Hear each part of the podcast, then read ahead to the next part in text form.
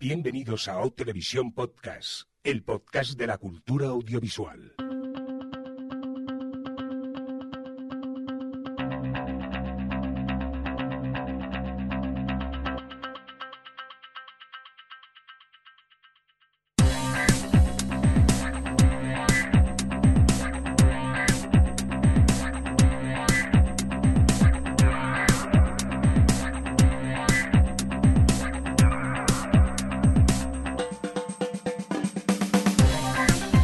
¿Qué tal? Bienvenidos, eh, bienvenidas a una nueva edición de Hotel Vision Podcast, eh, el podcast de la cultura audiovisual, que yo creo que tendríamos que llamarle un podcast de tele ya directamente, porque casi siempre hablamos de tele y el cine lo tenemos un poco abandonado, pero bueno. Oye, que me disperso. Bienvenidos al OTV Podcast, esta edición, la 237, dicho en términos más televisivos, la S11E15. Y como siempre, a través de Discord tenemos a Adri desde Madrid. Adri, ¿qué tal? ¿Cómo estás? Tiqui. ¿Qué te gusta Pues a ti la bien, ya no, sintonía? tengo, ya no tengo el discurso este famoso de cuando empezaba el verano de ¡Ah, Dios mío, qué calor! No, porque tengo aire acondicionado, ¿eh? ¿Eh? Así me Fíjate. gusta grabar el podcast. Mira el podcast cómo da, ¿eh? que tiene aire acondicionado y todo. Adri, fíjate. Estamos aquí desbordados.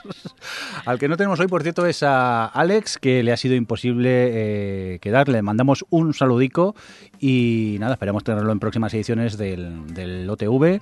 Y el que me mira aquí fijamente, eh, Javier Fresco, que me das un poco de miedo. ¿Qué pasa? No, es que yo también estoy aquí con aire acondicionado, está muy bien. Sí, sí, no presumes como Adri, ¿no? No, Por cierto, si oís como un bufío la grabación, es el aire acondicionado, pero hace tanto calor que, da igual. que es lo que hay, que si no, Si no hay quien... mal, Oye, jefe, jefe, Jordi, Jordi. Dígame.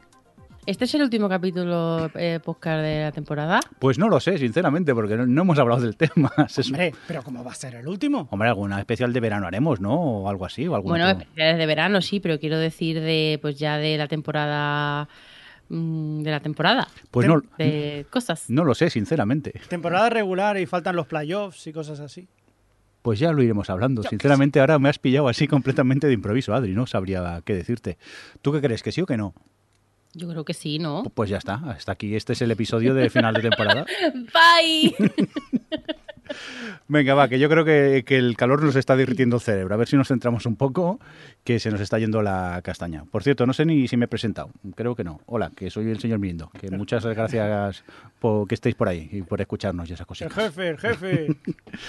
Venga, vamos a, a centrarnos. Vamos a ponernos serios. Vamos a intentar ni insultar ni quemar a Netflix ni nada por el estilo. Pero tenemos una noticia que nos ha deprimido a todo el equipo de Elo Televisión, ¿no, Adri? Nos han cancelado Netflix. Sí. Espa- España. Digo, ¿qué? Sí, sí, podría ser. Perdona, Podría ser, tranquilamente. perdona. Ca- cancelan Netflix. Perdón. Cancelan Netflix y, ya- y ahí En mi vamos. cabeza muerto, ¿vale? Yo, como No, ca- joder, cancelen mira, Netflix- estaba yo pensando en la actuación de, de hacerme la, la penada y, y se me ha cruzado los cables. ¿Qué ha cancelado Netflix? Pues nos ha dejado sin Sensei. Bueno, perdón, Sensei 8. Sí, Sensei 8, para entendernos. Y dicho de otra manera. Pues sí, así como que de repente, y con un pedazo cliffhanger de su final de segunda temporada, va, empezaron con unos rumores y patabum, van y cancelan eh, Sensei, eh, Sensei 8. Nunca lo sabría decir, por cierto, que lo sepáis. ¿Qué ha pasado? ¿Por qué Netflix ha hecho eso? Porque ¿Eh? no, porque no lo sabías decir, Mirindo. Ya, por eso. Cuéntanos. Netflix la ha cancelado porque ha dicho, mira, Jordi no sabe decir esto. esto. Pero entonces, Tenemos que dejar de, con esta de teoría, hubiera, hubieran eh, cancelado ya de 100 hace mucho tiempo. No, no, no me No, pero de convences. 100 no te cortocircuitas, simplemente lo dices mal. Vale, vale. Venga, va, centrémonos. ¿Qué ha pasado, Adri? ¿Qué ha pasado? Pues que la han cancelado, que de repente un día dijeron, pues no hacemos más, y, todo, y todo Twitter se, se echó a llorar. La verdad que sí, ¿eh? El- la, la que hubo en Twitter yo a- a- aluciné. Fíjate que yo normalmente esas cosas me dan igual y hasta me, me enfadé bastante por el hecho de, de que la cancelaban. Porque aparte yo creo que, no, no sé, tenía la sensación que era una serie que había mucho mucha gente y generaba mucho ruido, pero A lo mejor estoy equivocado. Eh, probablemente estemos equivocados porque lo que tiene Sense8, eso es verdad, es mm, fans que, eh, muy ruidosos y es una serie que genera como mucho meme y mucho, mucho gif y mucho tal y hace como ruido en cierto tipo de círculos, como además pues tiene toda esta cosa guay de la diversidad y de, de la universal, vamos, universalidad y tal, que, que bueno, pues en fin, que tiene ahí un nicho de gente como muy fiel y muy fan y que hace mucho ruido, pero realmente por lo que eh, han dicho incluso algunos de los actores de la serie, mm, no, no tenía suficiente audiencia para mantenerse, sobre todo que era una serie muy cara, de las más caras de Netflix y en la segunda temporada había doblado su presupuesto y, pues nada, pues Netflix que además hace relativamente poco su CEO dijo que que iban a empezar a cancelar más series porque querían pues bueno querían arriesgar arriesgar más y hacer poder hacer más series y han cancelado casi todas sus, sus producciones más caras menos de Crown que es la única que queda a, a 10 millones por capítulo. Todas las demás eh, caras se las ha ventilado o sea que eh, Marco Polo, en The. Get Down que, y Sense Sí. 8 que salían a y 9 Bloodline, también Exacto. Pero lo curioso es que lo bueno de Netflix es que no era una cadena de televisión, que normalmente las series podían tener su recorrido y de golpe se ha convertido un poco en, en- en eso. Entiendo que es un negocio y tiene que salirle rentable, pero claro, mm, cuando una A serie ver. iba a Netflix era te quedabas con un poco tranquilo y decías, mira, unas cuantas temporadas voy a tener, pero de repente eh, la cosa ha cambiado. Claro, yo por una parte, yo, a ver, obviamente yo entiendo a Netflix, es una empresa privada que quiere ganar dinero y, y gana mucho dinero, pero, pero también se gasta, se ha estado gastando mucho dinero en hacer, en hacer series propias y en comprar derechos y tal. Y una cosa, bueno, lo, eso, lo que decía, mm, lo que decía el Red Hastings este es Reed, creo que se dice su nombre, bueno, eh, es que claro, por ejemplo, Stranger Things, e- ellos arriesgan a hacer cosas raras y que no les cuestan mucho dinero. Stranger Things, por ejemplo, les costó menos 30 y ha sido un exitazo. Entonces, claro, para ellos tener dinero para poder tomar ese tipo de riesgos y poder hacer 10 series en lugar de una con el mismo dinero, o sea, con el dinero que, que hacían Sense8, pues pueden hacer 10 y, de, y que de ahí 3 les hagan hiperrentables, pues les sale mucho mejor.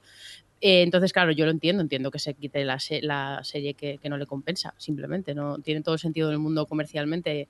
Pero claro, a mí lo que me parece completamente innecesario y sobre todo que creo que daña muchísimo su imagen de marca es que efectivamente no es una cadena en abierto, ni siquiera es como una cadena de cable que tiene una parrilla, que tiene, que tiene eh, mm, las cosas así como muy encajonadas y está, obli si, si está obligada a programar una temporada y a, y a hacer como una, un esfuerzo publicitario y, quitar el hueco que podría tener otra. No, Netflix no tiene ese tipo de huecos, no tiene ese tipo de restricciones. Netflix puede perfectamente decir, vale, pues eh, cancelo Sense8 porque no me compensa, pero mira, os doy lo que sea, en lugar de 9 millones, os doy 4, 4 millones y medio, que es lo que costaba la primera temporada, y hacéis un, bueno, no porque eso, bueno, da igual, y hacéis un capítulo final y, y lo, colgamos y ya está, porque no, no están restringidos en ese sentido que tienen completamente li libertad para, incluso si quieren hacer uno de media hora, simplemente para darle un cierre a la serie, porque a mí personalmente me parece muy mal a nivel de mensaje y de a nivel de, imagen y, tal,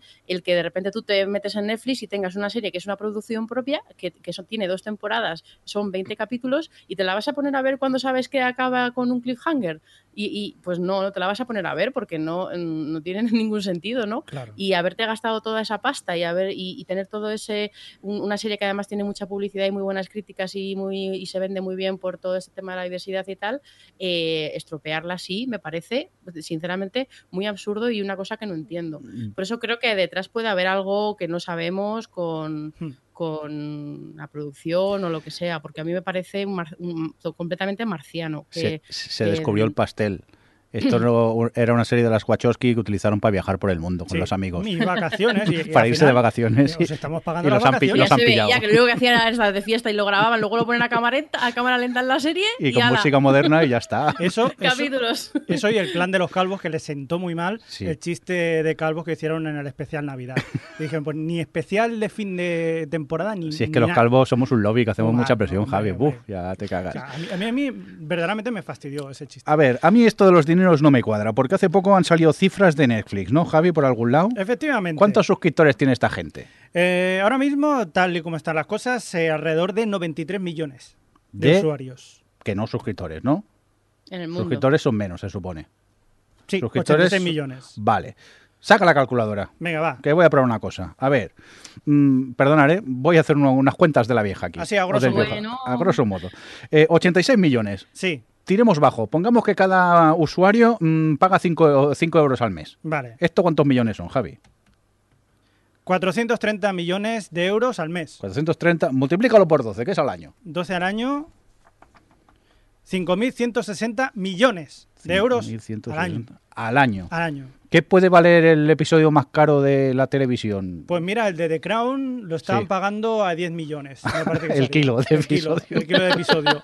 Pero, por ejemplo, el de Sí. Sense 8 o el de Marco Polo de Cape Sí. Town salía a 9 millones. Pero vamos a ponerlos. El, el que está más de moda, el que es más famoso, eh, la sexta temporada de Juego de Tronos, ¿Qué cuesta un episodio? 10 millones. 10 millones. 10 millones. Divídeme estos 10 millones por los... ¿Cuánto eran? ¿5.160? 5.160 millones. ¿A cuánto sale esto? Pues 516 episodios. Al año me podía hacer de Juego de Tronos eh, Netflix. 516 episodios de Juego de Tronos. ¿Y para qué me cancelas en 8 entonces?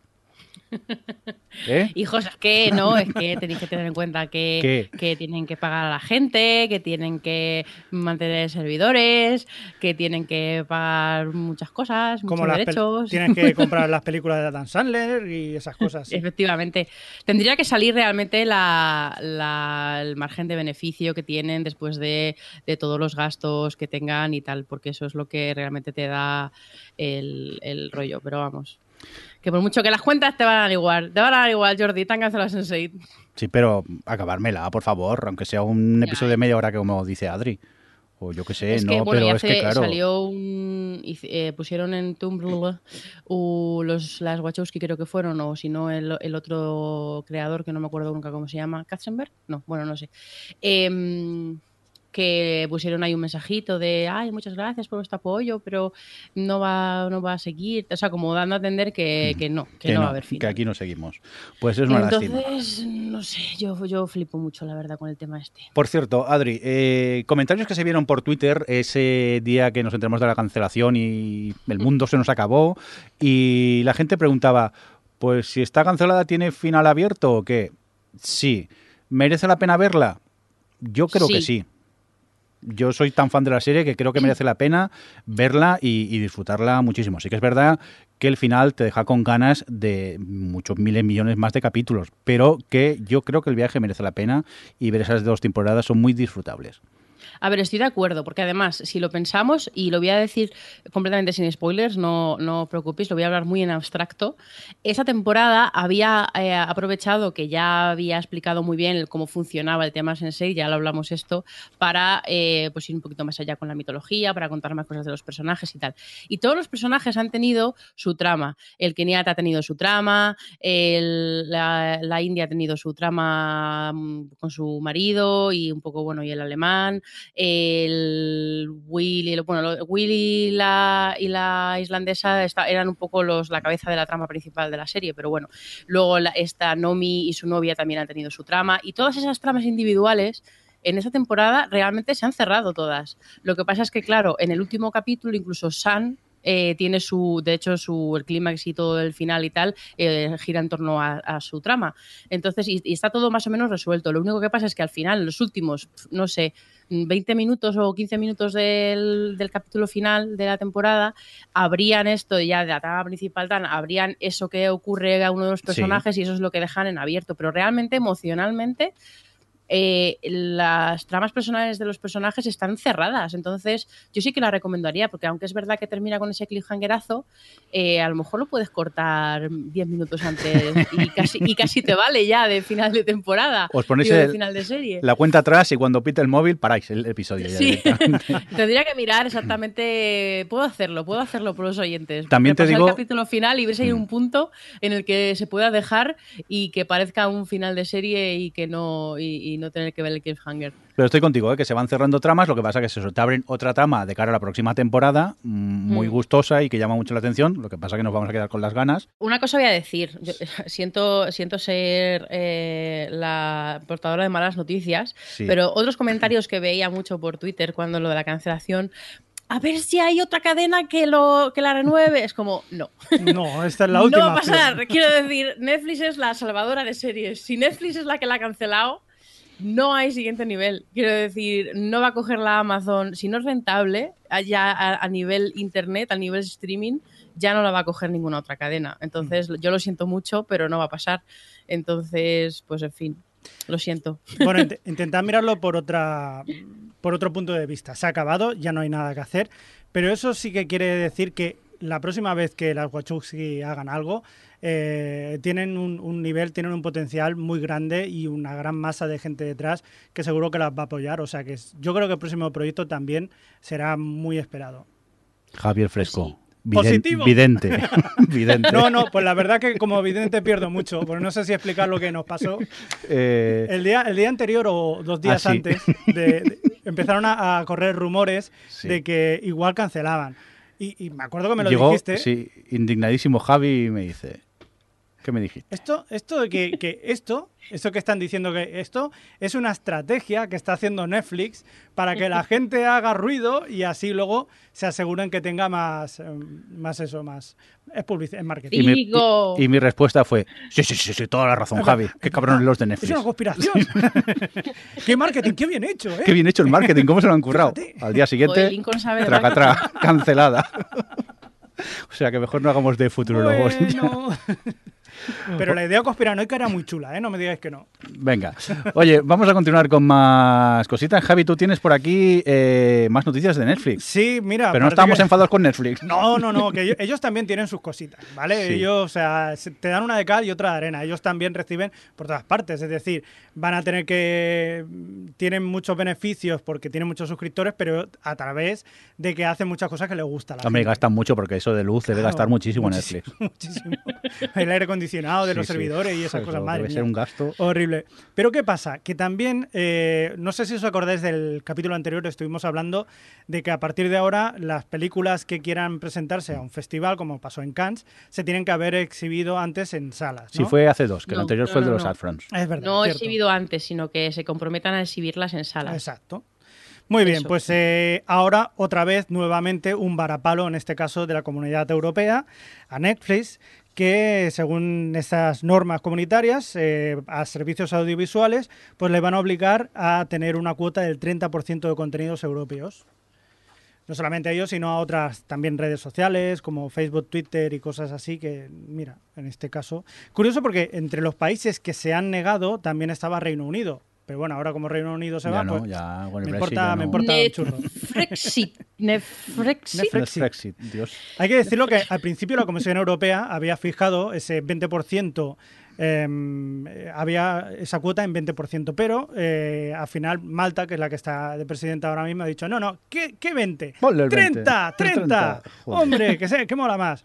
Y eso, verdaderamente lo que le exigen a las plataformas es que contribuyan, pues eso, poniendo pasta a través de una tasa o un canon para desarrollar las producciones audiovisuales europeas.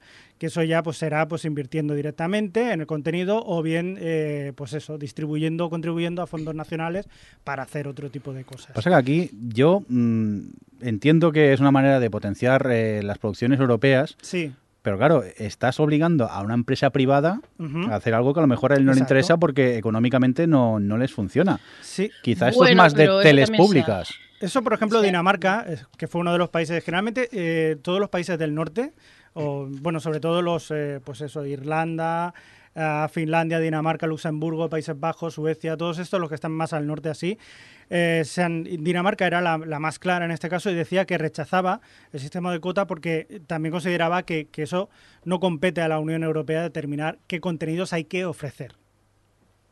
Para ellos es una cosa clara que cada uno pone lo que quiere. Ahora, para defender la cultura europea dependiendo de todo esto, pues también es un problema. Se- Pero también lo dices En el mundo globalizado que vivimos, mm, Cierto. mm, no sé. cierto. Además, tú ten en cuenta A que, ver, por es que es ejemplo, ten en cuenta, aquí, por ejemplo, en España, las cadenas privadas, Telecinco y Antena 3, tal, tienen que invertir el 5%, el 5 de su beneficio en producciones europeas y españolas. Ujú. Y, y claro, pues bueno, eh, es que la, discusión de si las empresas privadas deben de estar obligadas a este tipo de cosas es que es, es muy complicada. Yo siempre tengo el, cor- el corazón un poco dividido, pero porque por un lado, pues bueno, sí, son empresas privadas y Netflix no tiene por qué, no es la responsable de proteger la cultura europea ni nada de esto, pero por otro lado es una forma ya no solo de proteger la cultura de los países, sino que es una forma de, de que la industria se siga moviendo. Ahora, mm, que sea necesario, pues mm, yo creo que Netflix hasta ahora lo precisamente lo que ha demostrado es que, que está invirtiendo mucho en, en producción local y que allá donde va hace producciones locales porque a ella misma le compensa hacerlas. Claro. Eh, exigirle una cuota pues lo- y tan alta como el 30%, pues a lo mejor me parece un poco exagerado, pero eh, no lo sé. Me- sobre todo me sorprende porque que hayan puesto esa cuota cuando ya se ha hecho evidente que Netflix está invirtiendo en, en todos estos mercados ya sin que nadie le ponga ningún tipo de cuota. Entonces, no sé. Además que tiene esa política que la hablábamos antes, que también le gusta arriesgar con esos productos que, que, bueno, a veces salen bien, a veces salen un poco peor, pero también le gusta pues arriesgar. En- y en ese sentido, mm, pues no, no ha dudado en, en hacer eh, muchos, eh, pues eso, coproducciones europeas en las que han sido más o menos, no sé si rentables, Es que- pero sí A ver, curiosas. Mm, Moon- Moonlight, mm, que es la ganadora del Oscar de este año, no existiría sin Amazon.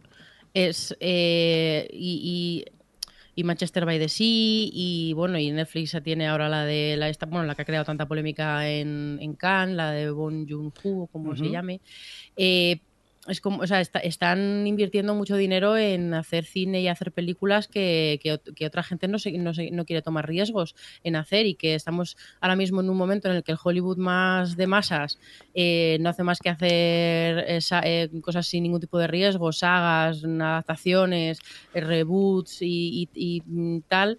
Y realmente son estas empresas pequeñas las que están eh, como invirtiendo y arriesgando mucho más en hacer productos más de nicho, porque bueno, pues tienen esa plataforma en el mundo que entre todo, entre todas las pocos nichos que haya en cada sitio donde operan, pues de repente se, se transforma en un como en un grueso de gente que le puede interesar mucho más grande. Entonces, en fin. Bueno, ahí, que no son el coco tampoco las plataformas de streaming, como lo que pasa es que bueno, pues hay muchos que, que temen su- sus propios negocios y entonces pues recurren a este tipo de estrategias para protegerse. Em, bueno, tiene una pequeña vía de escape, por así decirlo, Netflix, Hmm. que a fin de cuentas esta, esta contribución a esos fondos está, tiene que ser proporcional a sus ingresos. Es decir, em, Claro. tanta gente lo ve, tanta gente, o sea, tanto voy a aportar. Es decir, si no hay gente suficiente, no me voy a gastar mucho dinero. Y también, si empiezas a ver las cifras que tiene Netflix, el 53% de, o sea, de los suscriptores están en Estados Unidos. Entonces, a partir de aquí, del 47% lo divides entre todo el mundo y tal. Ahora, otra cosa será si acaba yendo a China. Entonces, ya, pff, vamos.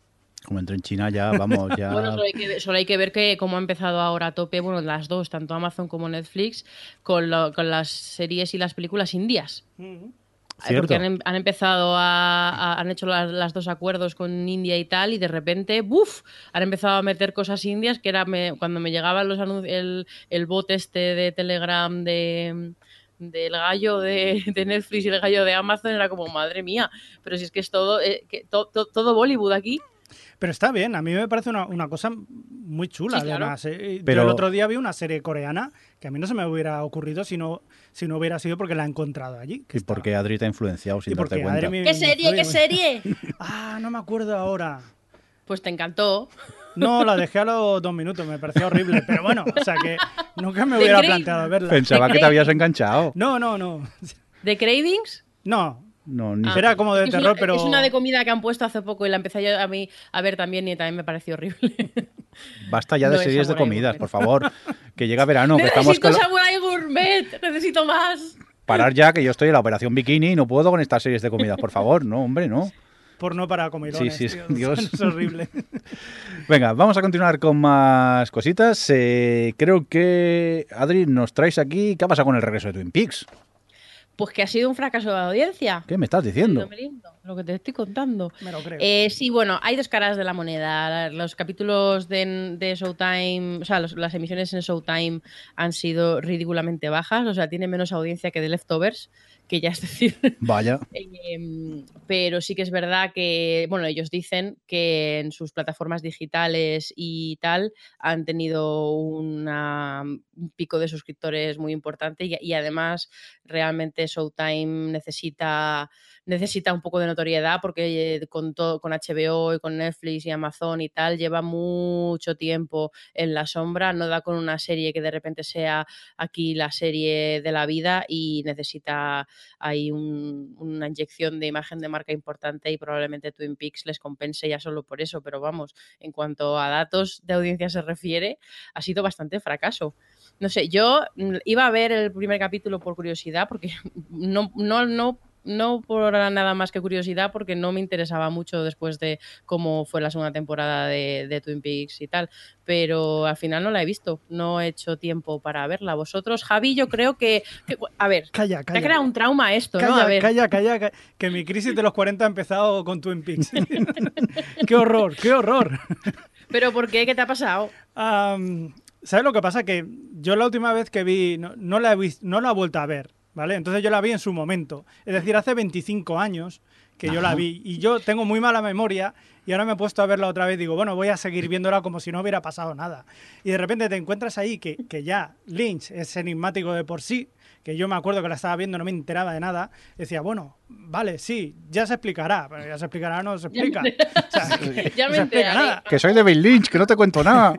y, la cosa no ha mejorado con el tiempo, o sea, si más o menos has seguido siguiendo a Lynch, dices, es que no, no te lo va a explicar. Ni, Y total, que empiezo a verla y, y, se me cae el mundo encima, porque aparte de no entender absolutamente nada, ni acordarme de casi nada, sí que he recordado los actores, pero se me ha venido el mundo encima cuando he visto lo mayores que están.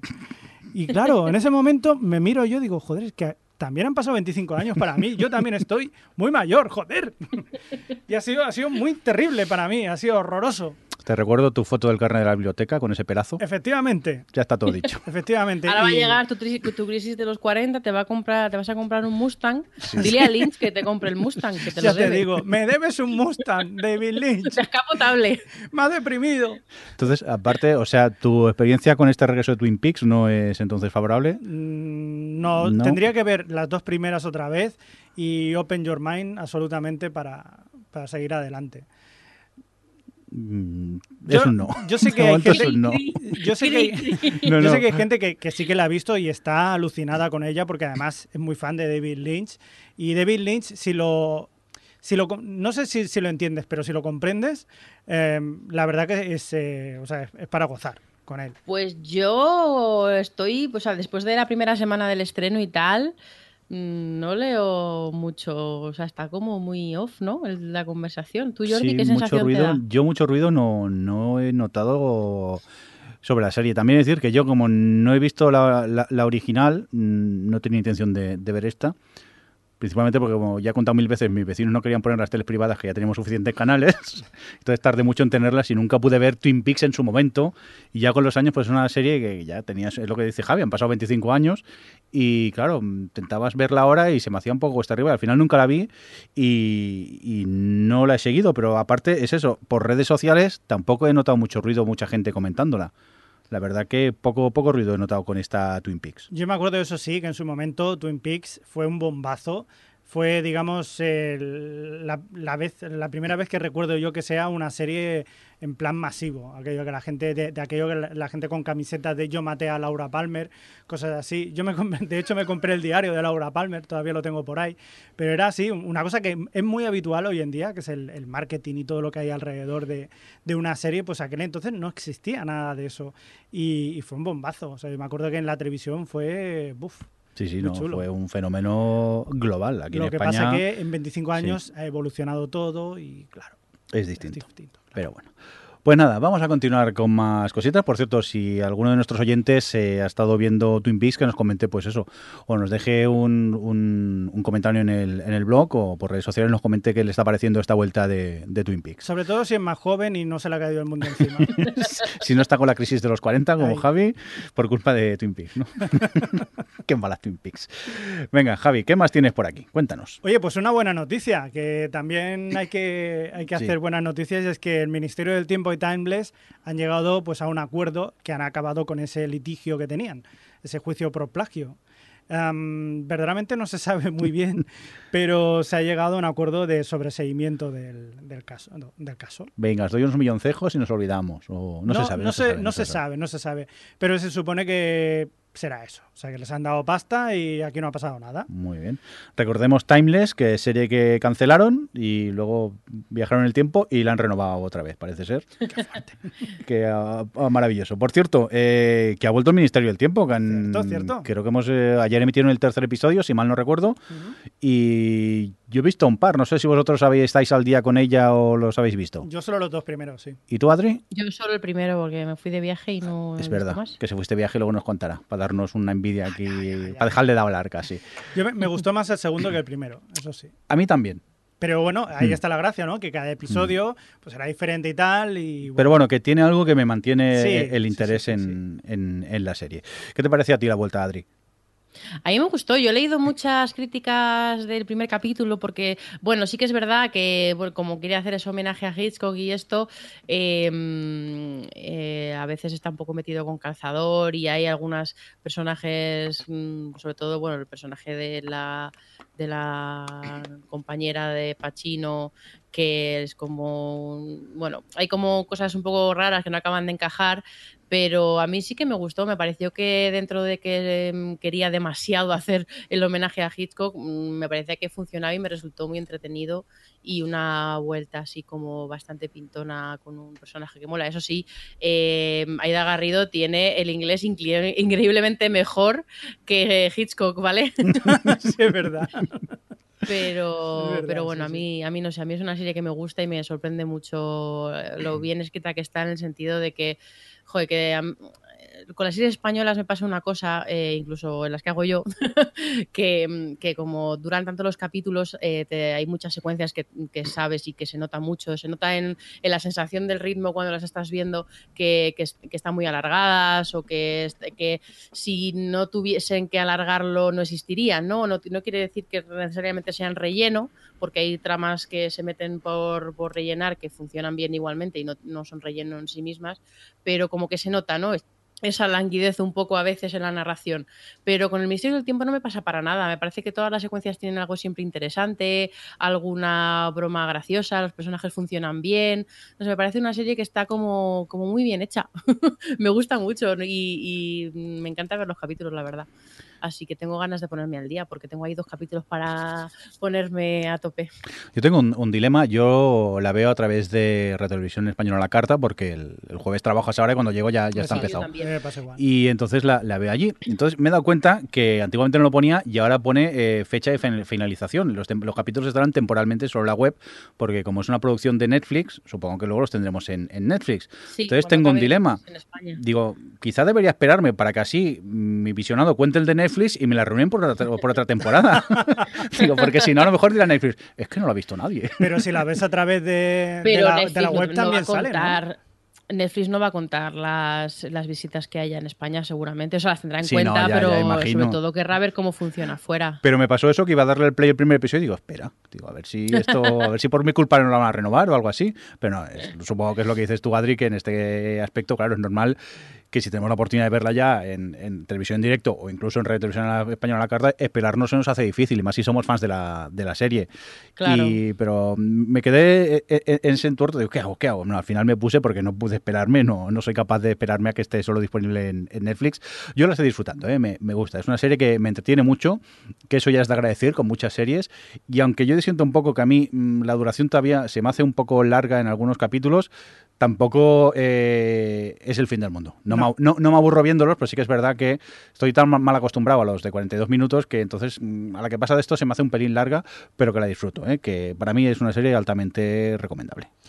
Yo me sigue alucinando eh, cómo eso, como a, través de, de la serie, acabas llegando y metiéndote en, en la Wikipedia para, para buscar tal personaje o tal acontecimiento. A mí eso, la verdad, me, me parece una de, la- de las mejores cosas que, te- que puede darse en, en una serie, ¿no? O sea, que, que te lleve a seguir en- investigando sobre, sobre algo. Por cierto, también esta temporada hacen los eh, episodios especiales después del capítulo. Es Eso que no lo sé. No como me lo veo- fijé. Como lo veo a través del...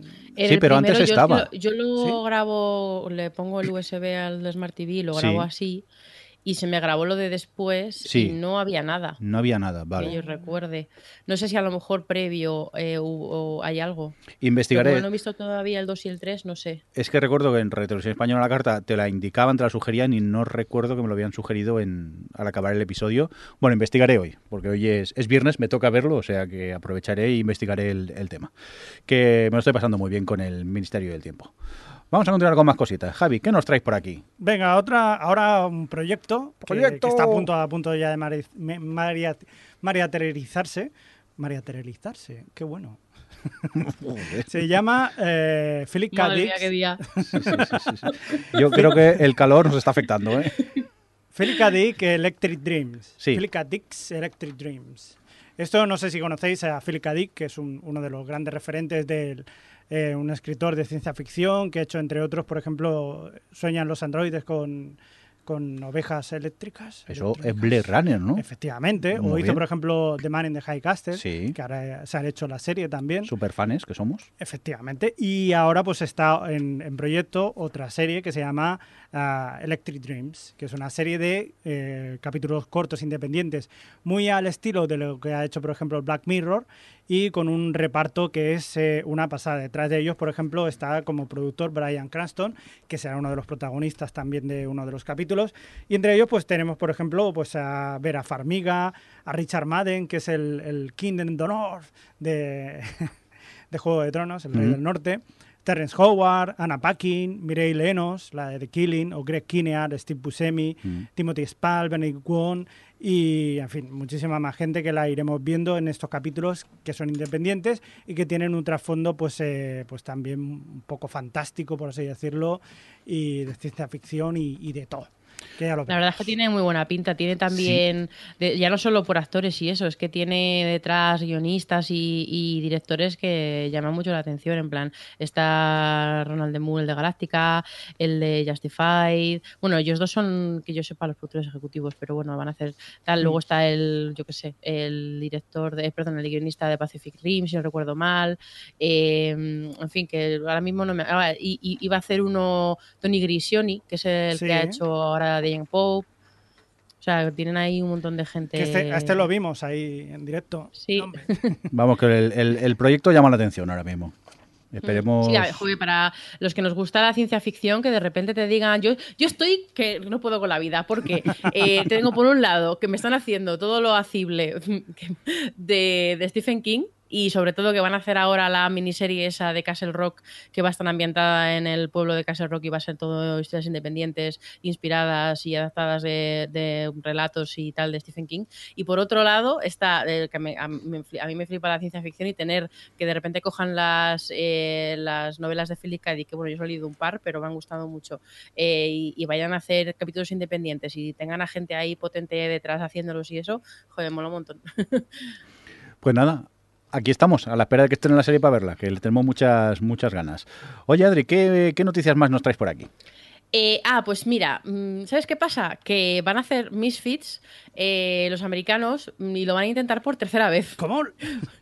Pues sí, es que, a ver, eh, no sé si os acordáis de Misfits, esta serie de E4 Sí, Exacto. que molaba muchísimo, que era de una- un grupillo de chavales que era pues así un poco gamberros y que les estaban con Hombre, bueno, no- un poco gamberros no, eran delincuentes que estaban condenados. Sí, yo os iba a decir, estaban condenados a, a Pandilleros servicios, juveniles. servicios públicos y eso. No, servicios públicos no es como es. Yeyes, jóvenes yeyes, de esos. Jóvenes Eh, y ellos. Sí. Madre mía, la diferencia de edad. Eh, Eh, eso es de la película Bajarse al Moro, que siempre me ha hecho mucha gracia esa escena de ¡Que sois unos yeyes de mierda! Un abuelo gritándole a Raimundo Amador. Perdón, sí. Pues eso, que los de Misfits eran unos jóvenes, eso sí, que eran así delincuentes y que estaban, tenían que hacer horas de trabajo comunitario, servicio comunitario, y de repente uno de los días que estaban haciendo esto les cae, hay una tormenta les cae un rayo y, todos tienen poderes, eh, una, bueno, una especie de poderes. Y, mm, y molaba mucho Misfits, pues yo creo que aquí la hemos comentado muchas veces porque eh, era una serie en la que los superhéroes eran superhéroes muy a su costa y la mayoría de, las veces se mostraba esos poderes y esas habilidades como una carga más que otra cosa y, tenía todo ahí un punto bastante eh, como socarrón y bastante oscuro que, que, la verdad es que está, bueno, por lo menos las dos primeras temporadas. Yo he de reconocer que después de un par de capítulos de la tercera la abandoné y no seguí, no sé vosotros si lleguisteis hasta el final con Misfits. No, yo a la que uno de los protagonistas dejó la serie ya no seguí con, sí, con ella. Ahí Me fue cuando yo creo que abandonamos. abandonamos no, miento, aún aguanté una temporada más. Pero creo que la siguiente no. Que por cierto, qué bien desenfocada estaba Misfits, ¿eh? Bueno, para que no haya visto Netflix, es que hay muchos planos generales muy como muy desenfocados y muy bonito todo. le, da, estilo, le da Sí, sí, pero quizás se pasaban un poco con el desenfoque. entre el desenfoque y el gris era como, a ver, que no veo nada. La gafa la llevabas, ¿no? Sí, sí, llevaba la gafa. Acuérdate qué bonita era Misfits allí. Sí, bonita, sí que El caso es que... Eh, que en Misfits es una de esas series que ha pasado con. Pasó en su momento con algunas de las series vampíricas antes de llegar en la moda de los vampiros. Pasó con, yo siempre lo digo, con The Comeback, la, la comedia esta de Lisa Kudrow, que es eh, un, un documentary eh, que llegó justo antes de que empezasen todos los documentaries de The Office y, y Creation y toda esta de repente boom que hubo con el tema, pues fue una, una adelantada a su tiempo porque eh, realmente, bueno, no es que se acabase y se cancelase porque no tuviese audiencia, pero bueno, que tuvo ahí sus temporadas, pero no tuvo tanto boom y, justo después em, empezó el boom de los superhéroes cuando, bueno, básicamente en 2012 con, el, con los Vengadores y el Caballero Oscuro la última y, y sobre todo, bueno, Arrow en televisión y tal. Y de repente, claro, bueno, pues el caso es que desde entonces... Em, en Estados Unidos siempre han estado intentando hacer un remake. El creador de Chuck es el que ha estado siempre como persiguiendo hacer el remake de, Misfits y lo han intentado tres veces y al final siempre se lo acababan tirando porque, bueno, pues, eh, en fin, por lo que fuese, por temas de presupuesto, porque no interesaba la cadena, porque tal, al final nunca acababa saliendo. Y parece que al final, por fin, eh, lo va a hacer Freeform que ahora está muy a tope con series de haciendo series de superhéroes y, bueno la van a hacer para la próxima temporada. Ella eh, perdón él el John Swartz y el Diane Ruggiero que sí no, sé, no suena el nombre pero es una de las creadoras o bueno y, guionistas principales de Verónica Mars. Y, en fin ella ha sido quien ha escrito el, piloto y quien va a ser la showrunner. Así que entre que Misfits me gustaba mucho y tiene ese punto que que no, es una serie de los X-Men, porque no lo es, porque es una serie de Marvel, pero realmente es para mí es la mejor serie de mutantes que apócrifa que hay, porque no, no es oficial, pero vamos, que, que, tiene la esencia de por qué me, de, de por qué me gustan a mí los X-Men. Entre eso y que es Diane Kruger la que la va a hacer, pues la verdad es que me llama bastante la atención el proyecto. Pues a mí también me pica la curiosidad, ¿eh? Aparte, si es la versión americana, los actores serán aún más guapos todavía, o sea que ya será maravillosa. Pero bueno, la es curiosidad... es freeform, así que sí. Eh, es un poco CW. Más que nada también un poco la curiosidad. De... A mí yo soy muy fan de ver las, las adaptaciones, aunque normalmente tienden a ser casi... ¿A ti no te gustan mucho los superhéroes, de todas formas? No, pero es que eh, para mí eh, Misfits mm, apenas era una serie de superhéroes, casi. Porque no tiene nada que ver con los típicos superhéroes, es lo que estabas comentando tú ahora mismo con, con, Arrow o algo así. No es el, típico superhéroe al que estamos acostumbrados, es algo bastante más distinto. Y, aparte, en su momento fue algo que me enganchó muchísimo esa serie. Y por curiosidad, a mí siempre los remakes, al menos el primer episodio me lo veo, luego ya tiendo a dejar abandonarlas ya. Pero bueno, el primero seguro que lo, que lo vemos. Mirindo. ¿Qué? Que mires el chat. Anda. Alex. Hola. ¿Qué pasa? Fíjate cómo entra aquí de enérgico. Tenemos un invitado especial. Yo es que ahora me, he cambiado de puesto y soy eso, guest star. ya, ya veo. Cobro más. Menuda sorpresa me acabas de dar. Ahora eres, eh, si, hubiesen, si tuviésemos créditos de estos de apertura, te pondrían a ti al final, en plan, as Alex como Alex. Total. Oye, pues nada, me alegro que hayas podido llegar al, final, que pensábamos que al final no podrías, pero bueno, ha habido suerte. Y ya que te tenemos por aquí, pues nada nada, eh, prepárate porque creo que hay una noticia que a lo mejor te interesa y todo, ¿no, Javi? Sí, a ti, Alex, eh, ¿tú has visto el anime Cowboy Bebop? Hombre, claro que sí, uno de los mejores que he visto, de hecho. ¿A que sí? Pues mira, estamos de suerte. Buenísima, buenísima. ¿Tú también lo has visto, Adri?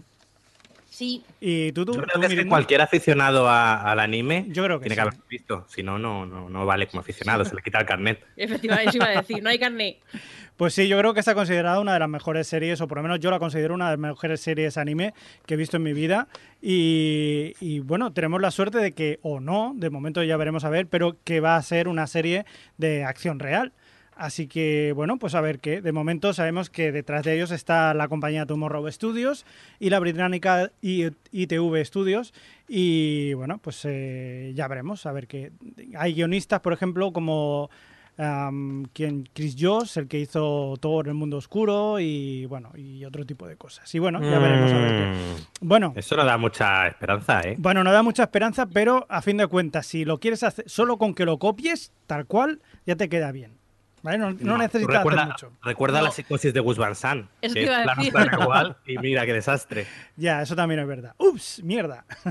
Oye, entonces recomendáis muchísimo Cowboy Bebop. Lo, Sí, no sabes de qué va ni nada. Eh, mm, creo que me la hablaste tú, me dejaste de su banda sonora, me quedé en la banda sonora que me encantó. Pero La banda sonora de Yoko Kano. Sí, sí, es maravillosa. Que, que, bueno, yo la recomiendo aunque no os guste, aunque no os guste el, el- el anime, eh, pero la, la banda sonora es de jazz. A mí, por ejemplo, el jazz no me gusta y, y este tipo, este estilo, el bebop, eh, y en este disco yo creo que es impresionante. O sea, la banda sonora es buenísima.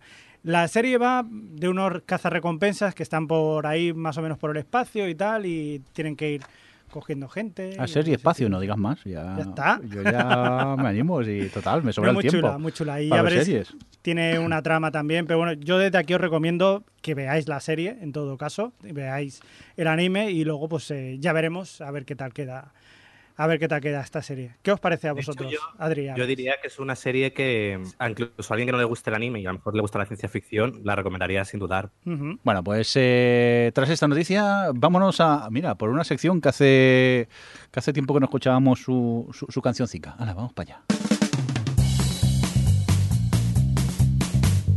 Twitter, Twitter, Twitter, Twitter, Facebook, Facebook, Facebook, email, email, email, email. Deja un comentario en la página web. Contacto.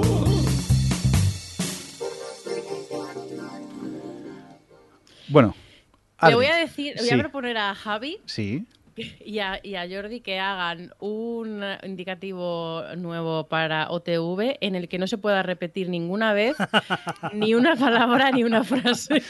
sí, hombre, entonces no- A ver qué pasa. pues que, que nos saldría muy mal, que sería un desastre. Nuestras rimas son así efectivas, ya Yo es que no, no puedo hablar de muchas cosas seguidas, que me aturullo. Nosotros formas de contacto lo rimamos con formas de contacto. Ahí vamos está. a la rima fácil también, no nos complicamos.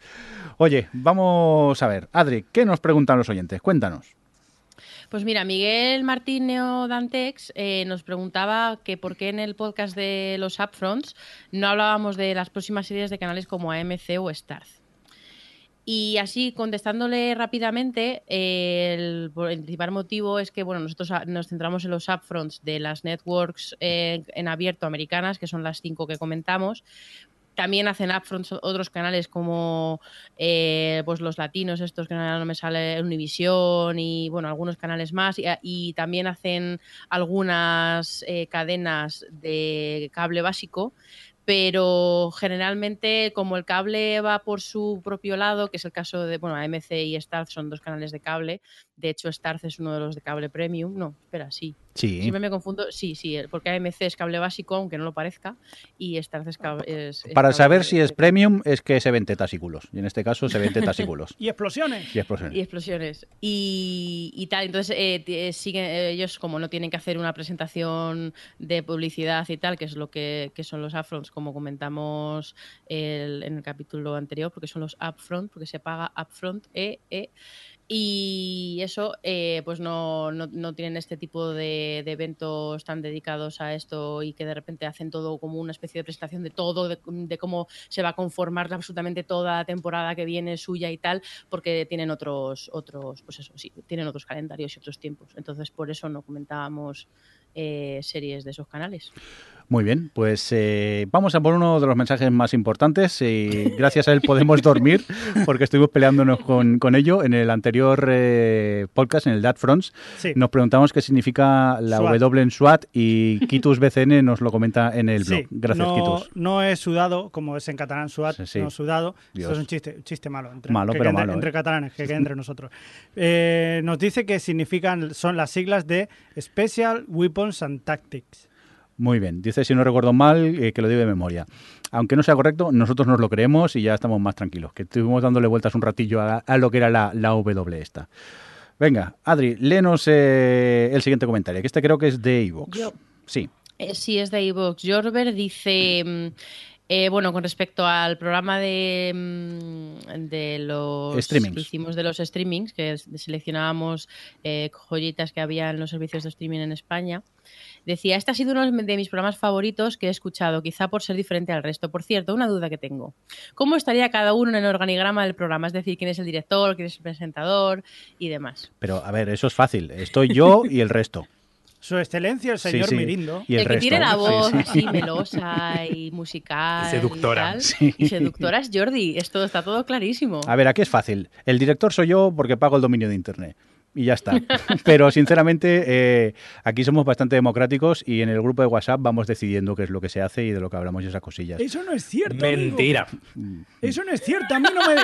No, es que, claro, porque mira, mira cómo, cómo pues, Jordi es capaz de. Aquí, el señor director. Pero que, que no me ataquéis, ha hombre, un contado respeto. enteros de, de, de, de discursos de Adrián Izquierdo. Censura. ¿Vale? Porque me censura. Te censuré un spoiler. Perdona, guapa, pero a Y quien, ya más, está. a quien más censura en este programa es a mí. A Lincoln. Calla, Lincoln. Dejadme en paz. A ver, definidme el organigrama según vosotros. Cerdos. ¡Oh! Y cerda. Venga, va, coméntalo.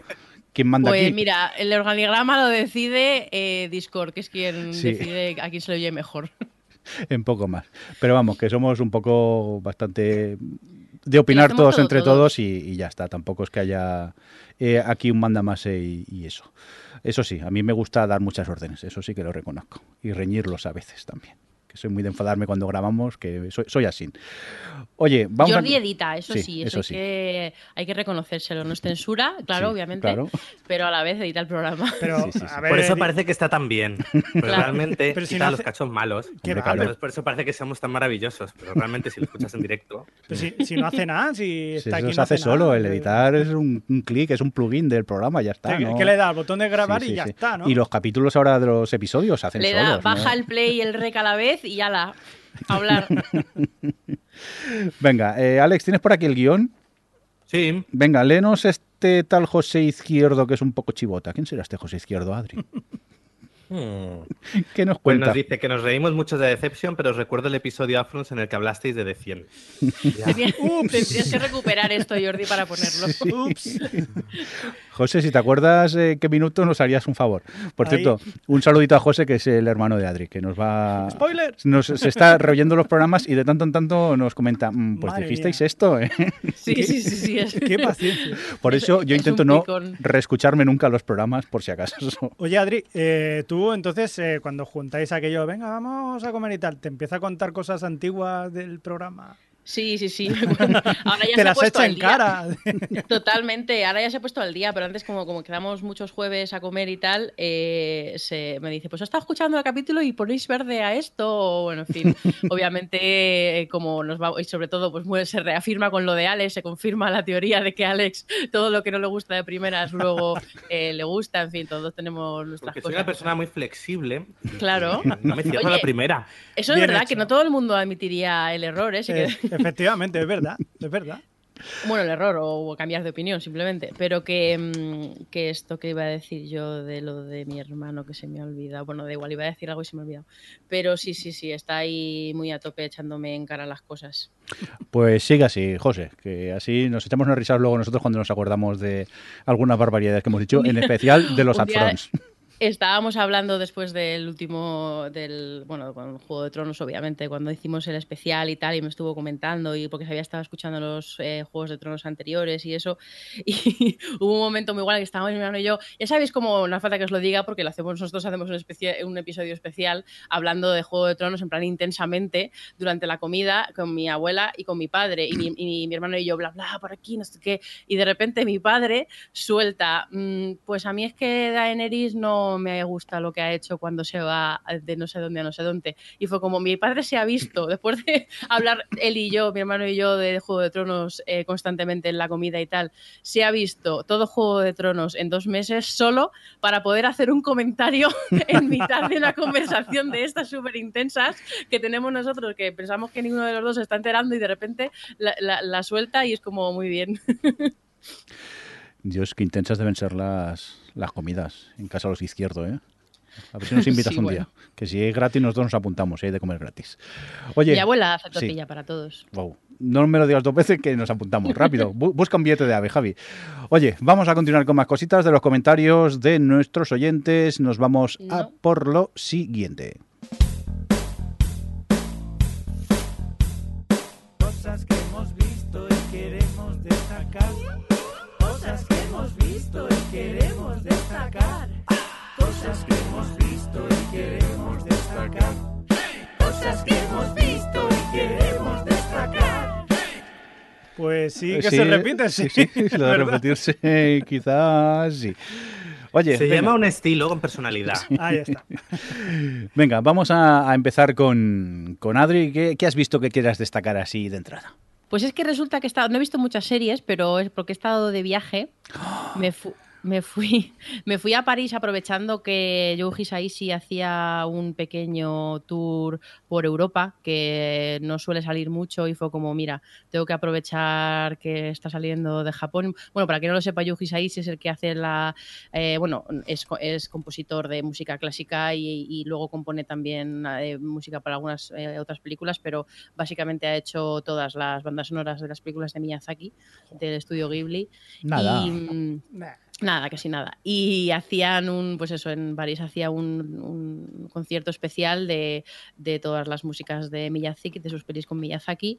Y, y justo además coincidió, el universo quiso darme este regalo de la vida, porque también coincidió con Hans Zimmer, estaba haciendo el tour por Europa y yo dije, bueno, pues si está en Viena o si está en algún lado, pues me acerco, ya que estoy, pues me hago el tour de... Y coincidió que estaban en el mismo fin de semana en París y no coincidían en el mismo día, así que he estado ahí viendo a Yuji Saishi y a Hans Zimmer, que bueno, obviamente, que no lo conozca, también es un compositor de bandas sonoras, en este caso pues ha hecho eh, las de Gladiator, las del Caballero Oscuro, eh, Nah. Inception, Nah, en fin, nah. el Rey León, casi nada, casi nada. Y, fa- y fatal, ¿no? Los conciertos. Joder, ha sido una maravilla. O sea, tíos, no lo puedo, no lo puedo expresar. Sobre todo porque, o sea, tampoco voy a extenderme mucho, pero eh, una cosa que me ha encantado es que realmente son dos, eh, han sido dos conciertos tan distintos porque Yoji Saishi básicamente llegó, es un, es un japonés así como muy menudito y muy, muy adorable y muy sonriente, hizo sus, sus saludos y tal y no volvió a hablar en todo el concierto, hizo su, su, bueno, bueno, su labor de director de orquesta y tal, y luego tocaba mucho el piano también y con algunas imágenes de fondo de las películas y eso, pues bueno, pues fue el concierto ahí muy bien, además la selección, yo me, me estandeleé mucho y, y moló. Y luego el de Hans Zimmer es que no tuvo nada que ver, era un estadio, eh, eh, aparte tenía una orquesta, claro, una pequeña sinfónica, pero tenía ahí pues un montón de, de instrumentos de percusión, ahí con su, su mm, batería y su guitarra eléctrica y un coro y era todo como muy ecléctico y muy obviamente una mezcla de entre eléctrico y, y sinfónico y, y además le daba con mucha espectacularidad con las luces y las imágenes y tal y él habló un montón, contó un montón de anécdotas y fue, la verdad es que fue muy guay todo, muy, muy especial y a mí yo es que me meto mucho en, en el tema este de las bandas sonoras, me, me, me transmiten mogollón y, y, joder, fui, hasta, yo lo recomiendo mucho eh, porque sé que a mucha gente lo de mm, ir a conciertos de música sinfónica a lo mejor no le llama mucho la atención, pero una forma de entrar es, es eso, si, si ahora que se lleva un poquito más que se está haciendo, eh, eh, es como más frecuente ver estos eventos de, de que te ponen la película con la banda sonora en directo tocada por la orquesta y tal, yo de verdad lo recomiendo un montón si os gusta el cine o las series o tal. Y, y os gusta la música ir porque no tiene nada que ver, aunque parezca que va a ser lo mismo porque podrías estar escuchándola con la banda sonora en tu casa, pero es que se, vive de otra forma muy distinta y es muy especial como lo sientes y como y sobre todo a mí que me gusta mucho el rollo de la orquestación y tal, se, visualmente obviamente se ve mucho mejor en qué momento entran cierto tipo de instrumentos y cómo, cómo juega el, el compositor con la música a la vez, o sea, con relación a las imágenes y a lo que se está contando, le da como otra dimensión a la música que, que en fin, a mí me parece como muy interesante y muy especial. Yo lo más destacable de tu experiencia en estos dos conciertos fueron tus mensajes de WhatsApp en los que solo decías Stendhal, me ha dado un Stendhal. Y de aquí no la sacamos a la, a la pobre. La verdad que, que das mucha envidia, ¿eh? que te lo pasaste muy bien y tienes una experiencia increíble poder ver eh, estos dos conciertos en, en directo. Claro, va a ver eso y luego ven aquí. ¿Cómo no te vas a quejar de la Claro. música que hacemos? Dice que somos repetitivos. Pues que sepas que Javi y yo allí Es con unas es proyecciones que- de fondo ganamos mucho. Ya, ya te Sí, digo. sí, hombre. Mira, metéis un par de po y ya está, y ya me ganáis. Sí. No nos sientes, ¿eh? No nos tientes. Venga, va- vamos a continuar con más cositas. Alex, ¿qué querrías destacar tú que hayas visto estos días? Pues podría empezar a destacar Mam, la cuarta temporada. Eh, esta era una serie que yo iba viendo, pues la iba a mi ritmo viéndola y ahora habíamos llegado a la cuarta temporada, que ha sido la de este año y nos ha gustado, y bueno, la iba viendo con Carlos y la hemos visto, nos ha gustado tanto que la hemos visto en nada. Eh, es una serie a reivindicar que además me sorprende mucho que en este podcast no guste, sobre todo aquí al señor Mirindo. Y que yo creo que en la cuarta temporada eh, todo lo que funcionaba bien lo han aprovechado y ya, los, ya lo sabían perfectamente y les ha salido creo una temporada bastante redonda en la que ya no solo funciona muy bien la química entre sus dos protagonistas, Alison Jane y Ana Faris, sino que también el grupo de secundarias que las rodean eh, también eh, funciona como un reloj a la hora de los chistes, los gags e incluso las tramas que van metiendo, siempre con ese toque siempre de comedia de situación, pero de repente con pequeños momentos dramáticos que te recuerdan el tipo de historia que estás viendo, que al final es una historia de dos mujeres, bueno, de varias mujeres adictas o exadictas a, pues eso, al alcohol. Eh, pues nada, decir eso, que la cuarta temporada me ha encantado e impaciente por ver la quinta. Muy bien, yo es que no pasé del piloto, no me llamó nada la atención, pero sí que es verdad que oigo comentarios muy favorables. Mm. y, eh, quizá ahora de cara al verano que voy que hay menos series, que hay más. Bueno, eso es mentira, porque ya en verano también hay 50.000 millones de series. A lo mejor si saco un momentico me pongo con, con ella. Javi, cuéntanos. Pues entre otras, a mí me gustaría destacar la, la vuelta de, de la serie El fin de la comedia, que se ha estrenado aquí en Movistar. Maravillosa. Eh, Son seis episodios solamente y que están protagonizados por Natius Farrey. Y tú Farray. también la has visto. Farrey. Farray. sí. Farray. Natius Farray. Farray. tú también la has visto, ¿no, Mirindo? Sí, yo también he tenido la oportunidad de ver. Es más, vi la segunda temporada y me volví a ver la primera. Porque son episodios de veintipocos minutos, pasan volando y a mí me ha gustado mucho esta segunda temporada. De decir que me gustó mucho más la primera. Con eso no quiero decir que la segunda sea mala, al contrario, también sigue siendo buena. Lo que pasa que su primera temporada no conocía tanto el personaje de Ignatius Farray. Ahora, como también escucho el programa de radio de la vida moderna, mmm, sus chistes a lo mejor ya me los conozco más. Y esta segunda no me ha sorprendido tanto como lo que me contaban en la, en la primera. Pero esa mezcla como de, de humor y, incómodo y, y, ternura que tienen algunos episodios es algo que a mí me, me, ha encantado, me ha encantado y no puedo dejar de recomendarla.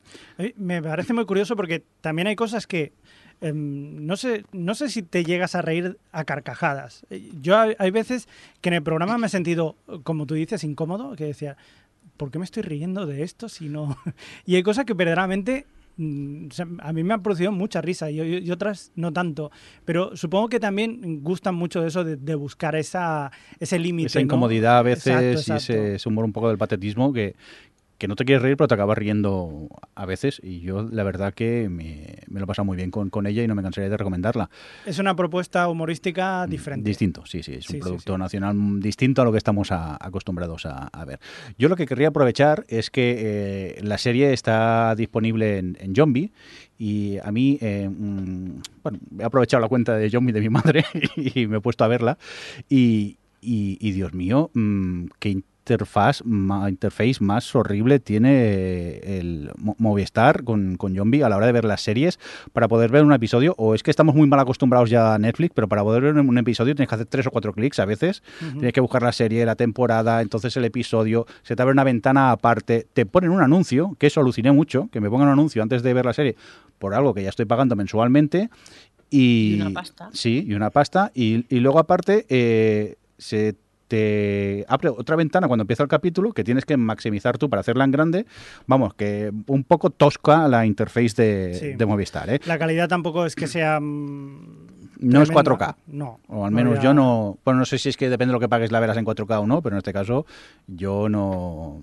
No era una gran calidad lo, lo que vi. También quizá era la serie, que no, no creo que esté hecha a 4K el, No, fin, de, el pero- fin de la comedia. Le pa- pasa con todas. eh, o sea, Pero la- la me sorprendió, no ¿eh? no conocía eh, el interface de, de Zombie y mal acostumbrado como estoy tanto a Hulu, a HBO, a Netflix, este me parecía un poco arcaico. Encima luego se te acaba el capítulo y no te salta al siguiente ni te da la oportunidad. Oh. Tienes que volver para atrás a la Sí. serie otra vez, a buscar la temporada, el episodio y darle al play. Mm. Y es un, y, y el anuncio otra vez. Y es un poco... A mm, mí, a mí fíjate que casi me molesta más en, en ese sentido cuando, mm, o sea, tienes que ver las series y te van quitando, o sea, si tú tienes una temporada te van quitando las del, o sea, los primeros episodios.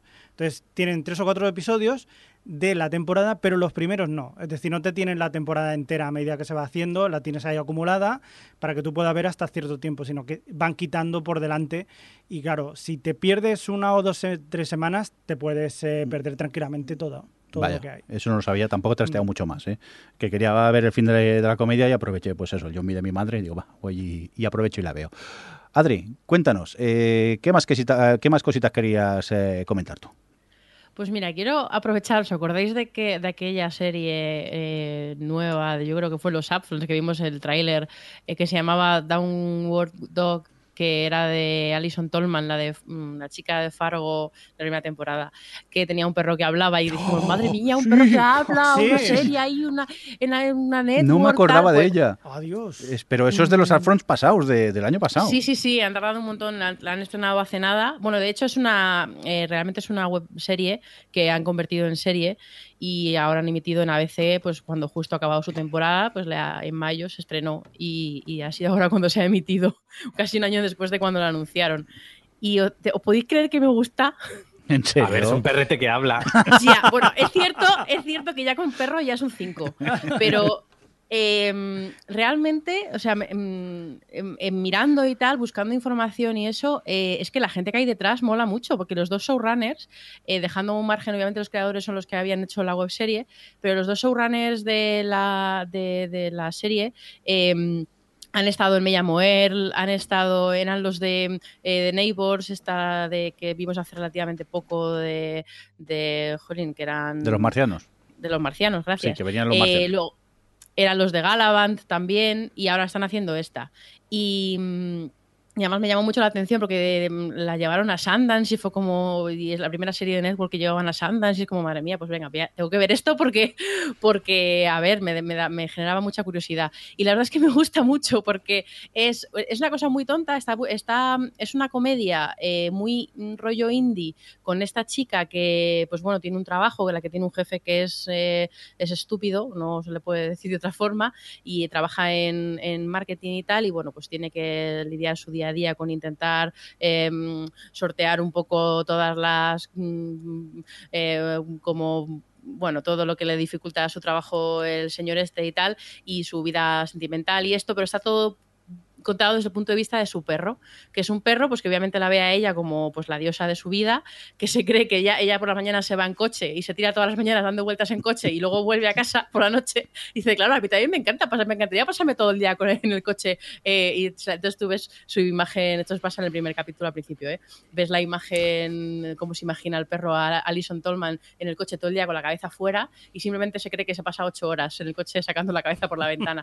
Pero está todo desde el punto de vista de, realmente el perro este, que es bastante egocéntrico y, que se autoengaña mucho con sus sentimientos y sus sentimientos para con su dueña y tal, y obviamente pues ahí escondido detrás hay mucha reflexión sobre, porque realmente es muy humano el perro, la, fo- la forma que tiene de expresar sus sentimientos eh, de una forma pues como muy eh, reticente, ¿no? Que se quiere hacer el duro, pero realmente ves todo lo que hay detrás. Y, joder, mola un montón porque realmente es una, una comedia en la que, los personajes se creen que están en un drama, o, o podría ser un drama, pero al estar desde el punto de vista de un- del perro y con mucha ironía, pues es, es como se da la vuelta y, y resulta divertida.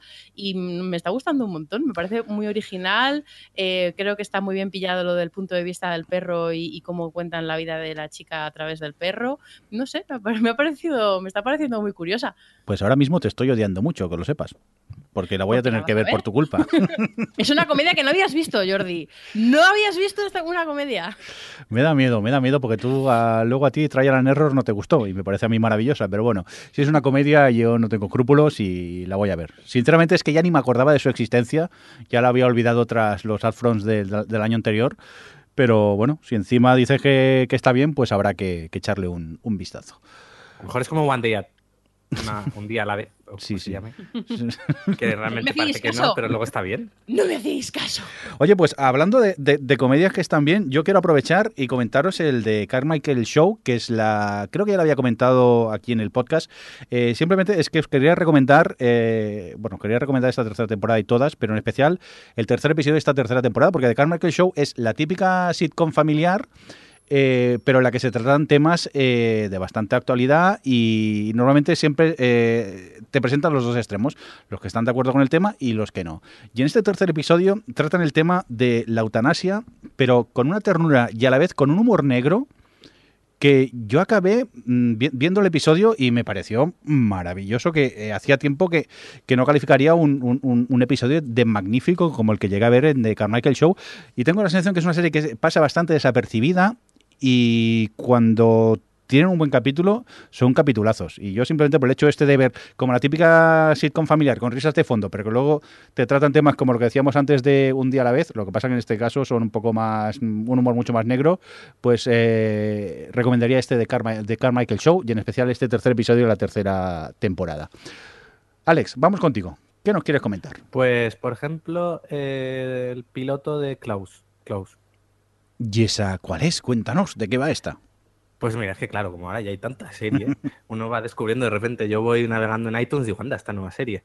Eh, esta es una serie de TNT, si no me equivoco, y nos cuenta como cuatro mujeres que llevan un salón de manicura, eh, lo utilizan realmente como tapadera para li- la- eh, limpiar dinero para pues, unos narcotraficantes. Eh, el jefe de esos narcotraficantes es el, el calvo de Breaking Bad, el, el suegro, que no me acuerdo ahora cómo se llama. Hank. Hank. El pues suegro, Hank el, es el- el- el cuñado. Cuñado. cuñado, eso. El cuñado, sí. Vale. Pues el Hank es el, es el jefe, bueno... Atención que... ha dicho el calvo de Breaking Bad, ¿eh? Yo no quiero meter el dedo en la llaga. Modern World. Estábamos llorando aquí en silencio, Adri. Venga, cuéntanos. Y, y bueno, entonces eso es una especie de dramedia. eh, a ver, lo curioso es que es el, tipo de historia que yo creo que ya, se- ya hemos visto bastantes veces sobre gente que se mete, eh, pues eso, con vida normal, que se mete donde no debe, cosas con la droga y las cosas salen mal. Pero aquí quizás la particularidad es que eh, yo esto lo había visto generalmente eh, protagonizado por hombres. Entonces aquí es un poco lo el típico, pues eso, drama un poco criminal tal cual, pero en el que las protagonistas son cuatro mujeres. Eh, es un poco quizás el giro más interesante que le he visto. Luego, bueno, es curioso porque es todo, es en Miami. A ver, ellas hacen manicuras, es todo súper hortera y estéticamente muy over the top, lo cual también es bastante curioso. Luego, entre sus protagonistas está em, la actriz esta que hacía de policía en Screen Queens. Eh, luego, José, es que se me han ido los nombres de todo. La pelirroja que salía The Good Wife como abogada. eh, y- El calor, el calor que... que- se me han ido los nombres de Sí, sí. todos. Pero bueno, eso Bueno, es igual. que salen caras conocidas y la verdad es está solo el piloto, he visto el piloto y me ha parecido curioso dentro de lo que, de lo que es. Habrá que ver cómo tratan eh, pues, luego toda la trama, si consiguen un buen equilibrio entre drama, comedia y el suspense de, pues eso, de a ver cómo se lo montan ellas en el tema este de lavar dinero para droga y demás. Pero bueno, que me ha parecido curioso como comienzo de serie y seguiré con ella por ahora. A mí la verdad es que me llamaba, o sea, me daba como mucha pereza esta serie precisamente por el tema del narcotráfico, que me estoy bastante saturada ya. Pero, pero como comentas lo de, lo de los personajes femeninos y tal, ahora me has levantado curiosidad de ver cómo, cómo aprovechan esa particularidad. A lo mejor me animo y todo. Bueno, pues eh, yo también me la apunto, que como me sobra el tiempo ya no vendrá de aquí. Venga, eh, Javi, cuéntanos. Pues no sé si hemos hablado de que ha habido una de las series en las... Ha habido pocas series entre nosotros que hayamos coincidido los cuatro que nos ha gustado y una de ellas ha llegado a su final. Eh, Yo creo que... Bueno, habla, habla por ti, que nos ha gustado a los cuatro. ¿A ti no te ha gustado? Ay, ay, ay. ay. Cuenta, que cuenta qué serie es y ahora hablamos. Estamos hablando de The Leftovers, que ha llegado a su final. Y creo Vale. que Adri está un Qué poco bien que ha hecho triste. que ha llegado. ¿Y qué tal? ¿Cómo la calificarías el viaje? A mí me ha gustado mucho. ¿Mm? Yo viendo cómo está y, y quiero recordaros, eh, José Izquierdo, si, nos- si me estás escuchando ahora, no más adelante, en anteriores episodios dije que no me fiaba mucho de Damon Lindelof y, y ahora puedo decir que sí, que yo he acabado muy contento con el final. Sí que es verdad que esta, esta última temporada no ha sido tan redonda quizás como otras, porque quizás han ido intentando cerrar capítulos, eh, cerrando personajes. La forma de hacerlo que cada, cada capítulo ha sido centrado en un personaje quizás no ha funcionado tan bien como en otras anteriores, pero sí que es verdad que al final a mí me ha dejado muy convencido. A mí me ha gustado mucho, sobre todo con esa imagen final que, que lo simboliza también. Es un, no sé, que lo hable, que diga Adri, porque ella, un día estuve hablando con ella y, y lo resumió perfectamente. Es que no puedo resumirlo Pero cuidado porque... con los spoilers. Claro, es spoiler. Es Sin incluso, yo creo que incluso sería spoiler decir el tipo de final que han hecho. Sí, Mejor mm, lo voy a dejar simplemente, pues bueno, estar de acuerdo con lo que has dicho a mí. Para mí ha sido una maravilla de serie, ha sido una serie con la que he conectado a un nivel emocional muy profundo, como me ha pasado muy pocas veces. Eh, es una serie que me deja muchísimo pozo después de los capítulos y todavía sigo mascando el último capítulo porque está tan repleta de simbolismos y, y de, de, todo, de todo este, bueno, al final es un relato muy existencial y muy y los últimos, sobre todo los últimos cuatro capítulos de la temporada y de la serie me han parecido increíbles, me ha encantado el camino que han tomado como con el último episodio, por donde han llevado a los personajes, las decisiones que han tomado con respecto a cómo contarlo y, y, en fin, estoy encantada de, de- porque al final es una serie que con sus más y sus menos, porque el, al principio recuerdo que, el, que me costó pillar el truco unos cuantos capítulos, pero en cuanto se lo cogí, mm, de ahí ha sido todo para arriba. Y su temporada más potente en cuarta temporada completa creo que sigue siendo la segunda, Sí. pero las- los últimos cuatro de esto de la tercera me han dejado tan alucinada y el uso de la música que han hecho esa temporada me ha encantado, ha sido increíble cómo lo han utilizado como, como parte de la narración. En fin, no sé, me, yo es que ya no puedo, ya no tengo más formas de decir en este podcast cuánto, cuánto me gusta y lo que, eh, vamos, lo que significado para mí de Leftovers, la verdad. Pues yo, ya, no, ya no sé qué más decir. yo he tenido un problema esta temporada que es que no he conseguido empatizar con los personajes, tal y como en temporadas anteriores y sobre todo en la segunda mm, me sentía como uno más, uno de ellos, y acababa los capítulos con unas bajonas y unos estados de ánimo. Digo, Dios, ¿cómo me, me puede llegar a afectar esta serie? ¿Cómo la estoy disfrutando? En esta tercera temporada no he sido capaz de conectar con ellos y, y me jode porque es una serie que disfruté mucho en su segunda temporada y no voy a decir que es una mala serie, porque la serie es una gran serie. Lo que pasa que yo no he llegado a conectar tanto con, con los personajes como con, con las anteriores. Y la verdad que eso me jode un poquito, sinceramente. Joder, yo no exagero cuando digo que estuve 74 minutos llorando del episodio final. Abrí el grifo en el minuto 3, cuando hay un momento en el que hablan eh, Nora y Matt, y a partir de ahí ya, mm, pues ya hasta el final. Deshidratación. Pues yo est- esta temporada, me repito, me jode, pero no he conseguido conectar tanto como con las anteriores. Pero vamos, Yo que- igual que Jordi. ¿Sí? Menos mal, ya no me siento alguien sin corazón. Veo que, yo, que no estoy soy el único. Yo sí que he conectado. ¿Sí? Yo sí. Yo es que, eh, por un lado, tenía un problema con la temporada y es que muchos de los capítulos eran un poco espejo, continuación de los de la segunda temporada. Un poco también contraste de una cosa y la otra. Y para mí, cosas que en la segunda me habían gustado, me habían sorprendido, aquí me tenía una constante sensación de déjà vu, de ya esto ya, ya me lo has contado, vale, es distinto, pero en el fondo ya lo he visto. Cosas como el penúltimo capítulo, pues era otra vez lo mismo que ya habíamos visto antes, vale, nuevos simbolismos y demás, pero me faltaba ese punto sorprendente y luego quizás también eso no conectaba con ellos a nivel emocional Quizás porque, eso ya lo dije cuando hablamos de ella hace varios programas, para mí había cerrado ya en cierto modo el ciclo de la segunda temporada y aquí era como volver a abrir el camino, era como, puff, eh, no, no. Mm, conecté con un par de capítulos, eso sí, quizás el, de, el centrado en Lori me gustó mucho y bueno, el último está muy bien, creo que como cierre es estupendo, eh, de hecho creo que es el mejor que podían haberle dado a la serie.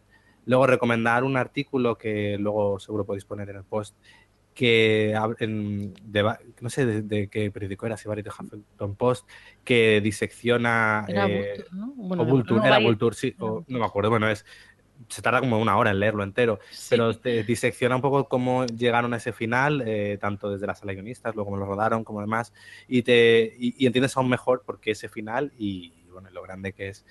Yo creo que eso de Leftovers ha tenido, tuvo una segunda temporada brutal, una primera que tuvo que encontrarse y una tercera que, bueno, que ha servido como cierre, pero que realmente cuando ha sido grande fue en su segundo año.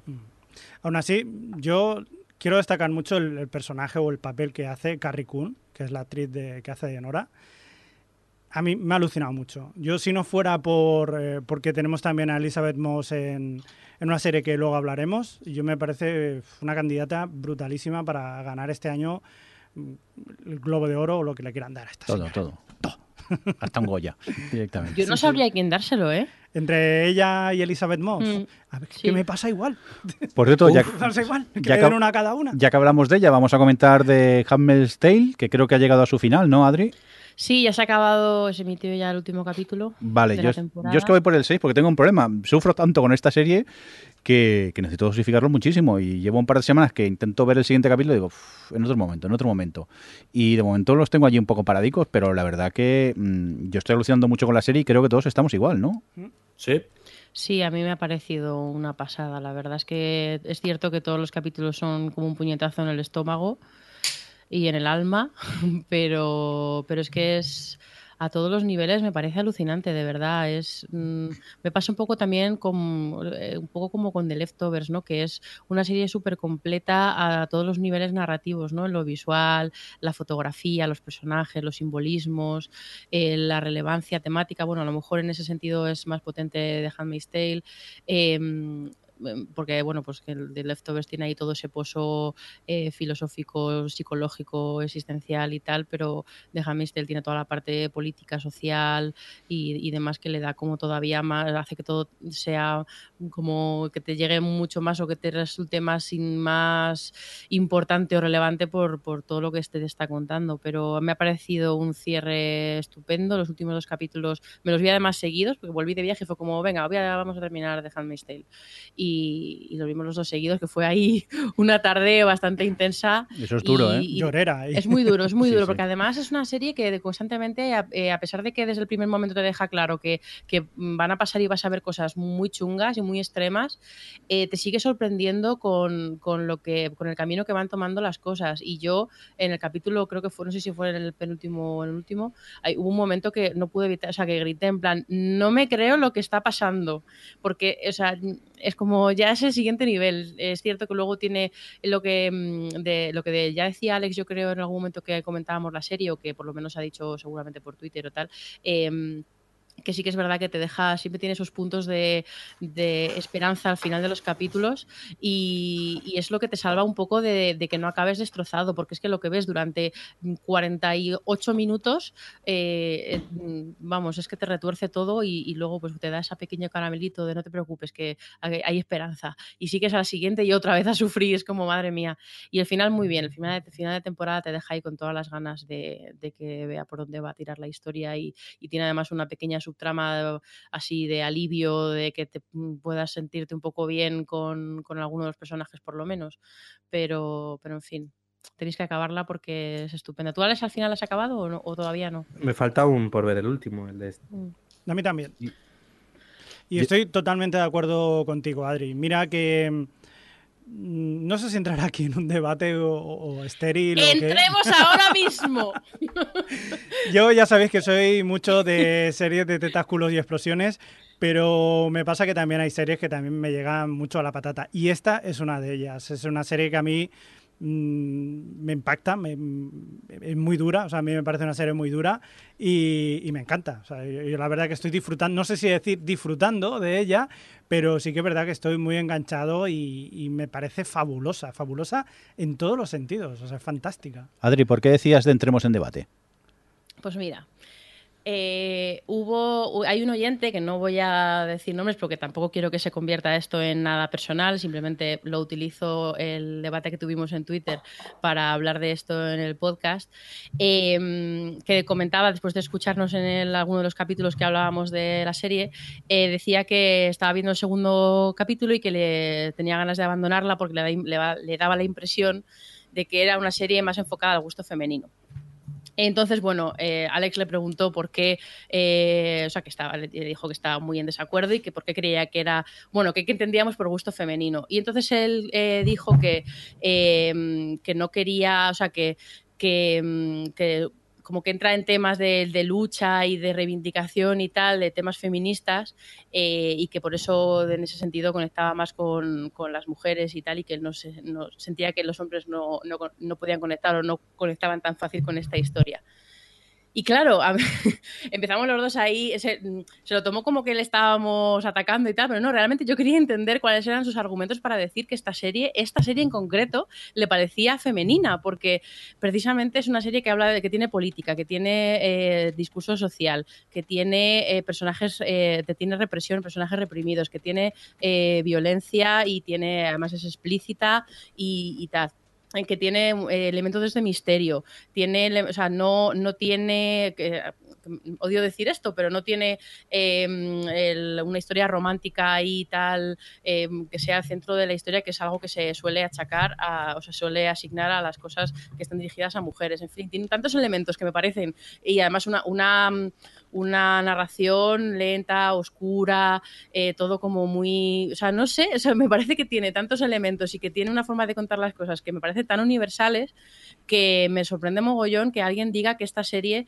eh, está mucho más enfocada al, público femenino. De hecho, yo le dije eh, que yo creo que eso es lo que le, probablemente le sentó un poco mal, que claro, pues según él lo estaba diciendo, el hecho de ser un hombre era lo que le impedía conectar con este grupo de mujeres que estaban siendo completamente eh, ya no reprimidas, sino se habían convertido en esclavas y habían... Entonces, claro, me sorprende que alguien diga con tanta facilidad que, que no poder conectar con el sufrimiento de otra persona, al margen de que sea mujer, hombre. Es que estoy segura de que si la serie fuera igual y las handmaids no fueran mujeres, sino que fueran, eh, yo qué sé, algún eh, latinos o, o- o- o sea, algún otra minoría, digamos, sí, una sí. minoría, no pensaría lo mismo, estoy segura. Entonces, claro, me cabrea, sinceramente. No, no, me sorprende mucho, sobre todo una serie como The Handmaid's Tale, que eh, este, por supuesto que tiene discurso feminista, pero, pero lo, lo cuenta de una forma que no me parece que sea en ningún momento, eh, no lo sé, no sé, es que no lo sé. No, bueno, verdad. pero el que tenga discurso feminista no quiere decir que por ello vaya a, por,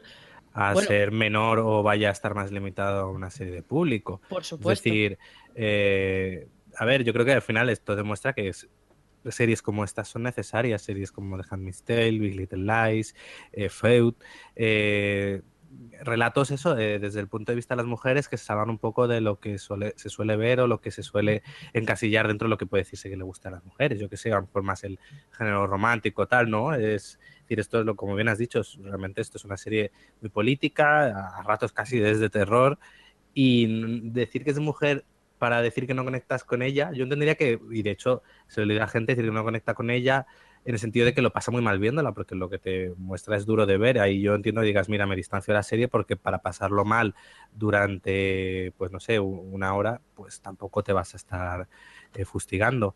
Pero de ahí a porque el hecho de que, eh, sea para mujeres es como decir que pasa que es para mujeres, es un... me habla en otro lenguaje. No sé, no, Claro, a mí me no, parece- no lo entiendo.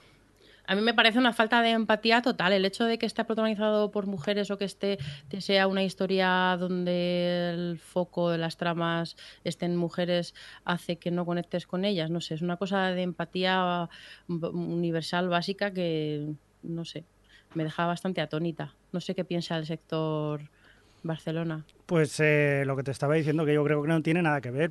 Eh, de hecho, lo has dicho perfectamente tú, que se podría extrapolar a cualquier tipo de, de- minoría étnica, ah, social o lo que tú quieras. Y, de hecho lo que te está contando es, eh, yo creo que da mucho miedo. Eh, Un día lo estaba hablando aquí con, aquí con Mirindo y, y da miedo de que se pueda llegar a, a una circunstancia así. Y el problema es que tampoco es descartable. Bueno, se ha llegado a circunstancias así, ¿eh? Sí, Yo por cuando, eso. cuando, cuando estás bien... Una de las cosas que decía Margaret Atwood cuando escribió su novela es que ella todo lo que cuenta en la novela ha sucedido antes en la historia, es decir, que no es ciencia ficción. Por eso. Y que- luego mismamente yo estaba viendo el eh, uno de los capítulos en los que eh, va una, van los de México a ver a la... Bueno, y tú, bueno, pensando muchas veces, si tú piensas en ese estado, mismamente, yo qué sé, puedes pensar desde, por ejemplo, Arabia Saudí, un país en el que está lleno de extranjeros, lleno de tal, y las mujeres no pueden ni conducir un coche, es decir, que no, no es ni siquiera algo a los que nos estemos acercando, es algo que ya ocurre. Ujú. Eh, entonces, Sí, es algo que ya comentamos aquí. Todo lo que se ve en la serie, todo eh, eh, pasa, eh, está, está pasando en algún lugar del mundo. Es muy atroz. Sí, eso es que yo por eso a veces la serie necesito dosificarla porque lo que me cuentan es, es, es- es- duro de ver en, en- muchos de los capítulos y por eso ya os digo, yo cuando antes has dicho que habías visto dos seguidos, digo, Dios, me veo yo dos y, no salgo de la cama en dos días casi directamente porque es una serie durilla y da miedo lo que te cuentan, pensar que, bueno, pensar que puede ocurrir, ¿no? Porque es lo que estamos diciendo, en muchos sitios eso también, también llega a ocurrir y, es triste que- que sea así. En fin, pero bueno, vamos a dejar esto porque yo tengo mucha curiosidad por porque Mirindo me cuente qué tal la segunda temporada de Master of None, que tengo muchas ganas y todavía no he tenido tiempo y estoy leyendo cosas maravillosas. Pues maravillosa, una obra maestra. Venga, siguiente. ¿Qué más queréis saber? No, he de decir que esta segunda temporada es del mejorcito que he visto en televisión en este año. Eh, Así Ansari le han dado dinero, ha hecho lo que ha querido, se ha atrevido a experimentar y a probar cosas distintas que funcionan muy bien y yo eh, he quedado hipnotizado con algunos de los episodios y las historias que me cuentan y no puedo más que recomendar esta segunda temporada de Masters of, of None. Y rápidamente, Adri, te recomiendo que te la pongas a ver porque sé que la, la vas a disfrutar, te va a sorprender. Sí, sí, a mí la primera temporada me encantó, o sea que tengo, lo que pasa es que es una cuestión de tiempo, voy cerrando cositas, ya además se cierra, se acaba también Better Call Saul, se ha acabado The Handmaid's Tale, se acaban, se acaban ahora varias series y tendré hueco para meter nuevas y tengo ganas de, cuando acabe Kimmy Smith, la tercera temporada meteré Master of None. Pues ¿Habéis visto la tercera temporada de Kimmy? Sí. estoy en sí, ello. Sí, bueno. Eh, ¿Qué tal? bueno Precisamente no la hemos metido en cosas a destacar. si no la he visto, me he reído puntualmente, pero tampoco No. como para echar cohetes, ¿eh? No. La, la mejor para mí fue la primera y poco a poco ha ido aburriéndome Mm. un poquito la serie, aunque me río con me ella, igual. pero no me parece tan maravillosa como en su primera temporada. A mí me Por parece cierto, mejor que la Alex, segunda. leí- Sí, es mejor, pero porque los, eh, está Titus, que generalmente sigue siendo súper divertido en los capítulos, pero eh, eh, creo que Alex está conmigo en esto. Lilian me resulta Sobra tanto. mm, Sí. impresionantemente irritante Sí, y sí, sí, sí, sí. aburrida. No me hace ni pizca de gracia nunca. Mm. Es ah, me, me- me genera una pereza su to- Cada vez que veo que va a tener trama en el capítulo, Ya, ya, ya, ya. Y a mí me pasa últimamente también con Titus, cuando se ponen ya a cantar y a hacer musicales, digo, "Jo, otra vez. Pero a ti los mí musicales no que te no me gusta es que no me gusta. A ti no te gusta. Claro. Venga, va, a ver si Para mí acaba. con Titus me pasa como con este, como por ejemplo en España con Carlos Areces, de esta gente que da igual la cara que ponga que ya me hace gracia de por sí. Ah, Entonces, sí. Tal. cualquier sí. trama que le den me resulta divertida. Es muy buena, Jacqueline, tío. igual, porque Jane Krakowski es genial. El Sí. problema es que luego Kimi tiene algunas tramas interesantes y otras no. Y luego Lilian es que donde aparece se lo carga. Entonces estoy ahí que creo que la temporada segunda me aburrió más, pero esta la noto muy irregular. Hay tramas que me resultan muy divertidas y he habido capítulos que me han gustado mucho, pero ha habido otros que se me han hecho pesados. Hmm, A mí me pasó igual. Yo creo que la realmente la diferencia con, con la primera temporada, sobre todo, es, eh, bueno, aparte que tiene mucha presencia Lilian, eh, Kimi le, está como esa temporada está tan centrada en su evolución personal que sus tramas pues bueno te enganchan un poquito más que la temporada anterior porque son menos tontas. La temporada anterior es que era era ya como una tontuna que, que, en fin no resultaba ni interesante ni divertida. Y en esta por lo menos pues tiene ahí esa evolución de personaje. Pero es un pero como que ha perdido frescura o gracia con respecto a la primera temporada yo creo. Y al final es el personaje principal entonces, entre que ella está un poquito, tiene capítulos más flojos y, y Lilian y tal, es como menos mal que tenemos a, a los otros dos Mm. para ir tirando de los capítulos. Que yo también he Pues de han decir, renovado, han renovado por cuarta temporada. yo también he de Aunque decir Sense8 no. Que me pareció un poco floja, pero eh, me la vi en dos días, ¿eh? También he de confesarlo. Joder. Pues que fue floja. Ya. es que el sofá de mi casa cuando estás tumbado es muy cómodo. Entonces ya no hay ni que tocar nada, que Netflix van solo los episodios. Entonces ya vas, aprovechas y, y- y la ves. Oye, Alex, eh, ya para ir acabando, ¿qué nos quieres de- destacar también tú? Pues mira, quería comentar American Gods porque ha sido una serie que me ha ido convenciendo con el paso de los episodios. Si al principio los mm, diría que los tres primeros te mantienen un poco en sensación de qué narices estoy viendo, qué es esto, por qué, qué pasa, qué bonito es todo. eh, luego yo creo que a partir de, para mí al menos, eh, personalmente el cuarto episodio fue un, poco el punto de inflexión. Lo aprovechan para centrarse en un personaje que hasta el momento era apenas eh, había aparecido, muy secundario, y en ese momento como que de repente la serie ya se centra un poco. Ese capítulo está muy bien por el personaje de, de- de Laura Moon, la mujer del protagonista, y a partir de ahí parece que ya empiezan a encauzar un poco eh, el tema del que va a ir la serie. De hecho, en el quinto episodio ya finalmente lo explican, que realmente hasta el quinto episodio nadie había dicho de que iba American Gods. ¿En el quinto es en el que tienen esa discusión entre todos? Sí, Vale, sí, sí. Y a partir de ahí, pues, eh, bueno, entonces yo he pasado de verla un poco por, bueno, a ver qué, a ver qué es bonita, a ver qué pasa, a decir que la disfruto bastante.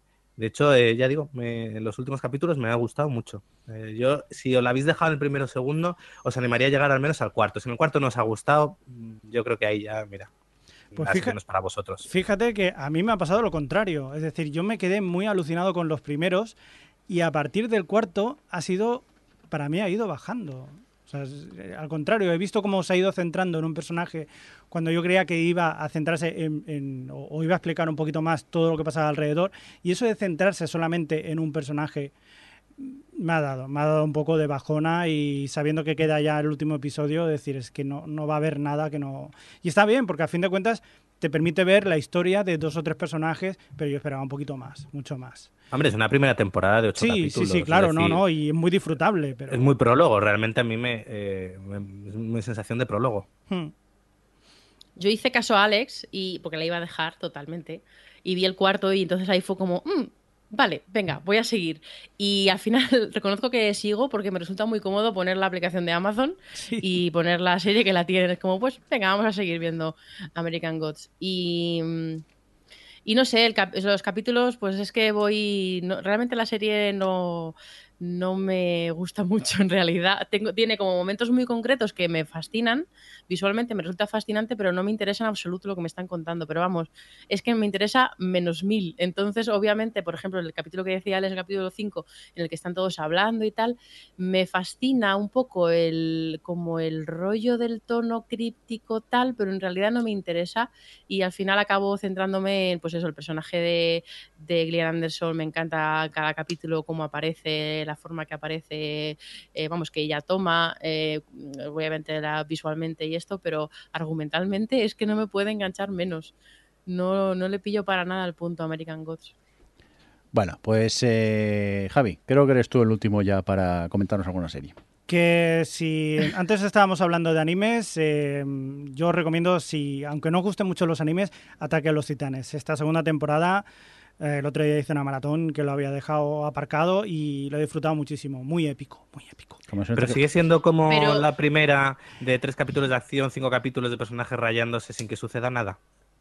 Bueno, más o menos. Sí. No, sinceramente, ¿vale? Porque yo la abandoné en el capítulo, creo que el ¿Qué 15 o el dices? 16, después de, después de dos o tres capítulos de lo que hice a los personajes rayándose, y, y no he seguido porque, bueno, luego vi la película que resumía un poco toda la temporada y ala, con eso me quedé tranquila. Hostia, la película Eh, es un desastre, es horrorosa. Pero sí, bueno. es horrorosa. Obvio, cuando coges una, un no sé cuántos capítulos de la primera temporada y lo resumen en una, en resumes en una película, al final te queda una cosa muy chapucera. Pero es que no compensa, ¿eh? Por los capítulos espectaculares que tiene cuando se empiezan ahí a bla, bla, bla, bla, en modo japo. Bueno, lo que pasa es que sí, en esta segunda eh, temporada ya sí se va explicando un poquito más lo que detrás hay, hay componentes nuevos también y la verdad que la intriga sigue estando ahí muy chula. El problema es ese, que quizás, eh, como ha pasado tanto tiempo entre una temporada y otra, cuesta otra vez acostumbrarse a lo que estaban contando. Pero una vez vuelves otra vez a entrar, es, eh, es un no parar. Es un capítulo detrás de otro, no me dejéis así, joder, y en fin, ya, ya sabes cómo va esto. Que vamos, a ti te ha gustado. Mucho. Pues ya está. Oye, pues nos vamos a ir despidiendo ya, así que recibir un cordial saludo de Adri, que os acompañe por aquí. Hasta luego, Adri. Adiós. Eh, Alex, que también lo tuvimos por aquí. Adiós. Javier Fresco. Adiós. Y nada, que un cordial saludo también de que nos acompañó, como estos el señor Mirindo. Y tal y como ha dicho Adri, parece que este es el último de la temporada, pero bueno, que no os preocupéis, que en verano grabaremos alguno que otro. O sea que. ¿Qué podcast quedan? Lo que no sabemos si es el último o no, no nos ha quedado claro. O si lo era, Adri. Eh, no lo sé. Yo creo que sí, ¿no? Bueno, total. Ya que- veremos. habrá otro, Vamos a no habrá otro. Ah, Sense8. Lo Nunca dejamos lo en sabréis. Netflix nos cancelará. Bueno, mm, que nos vamos. Eh, un cordial saludo de todo el equipo. Hasta luego. Hasta luego. Hasta luego. Adiós. O Televisión Podcast, el podcast de la cultura audiovisual.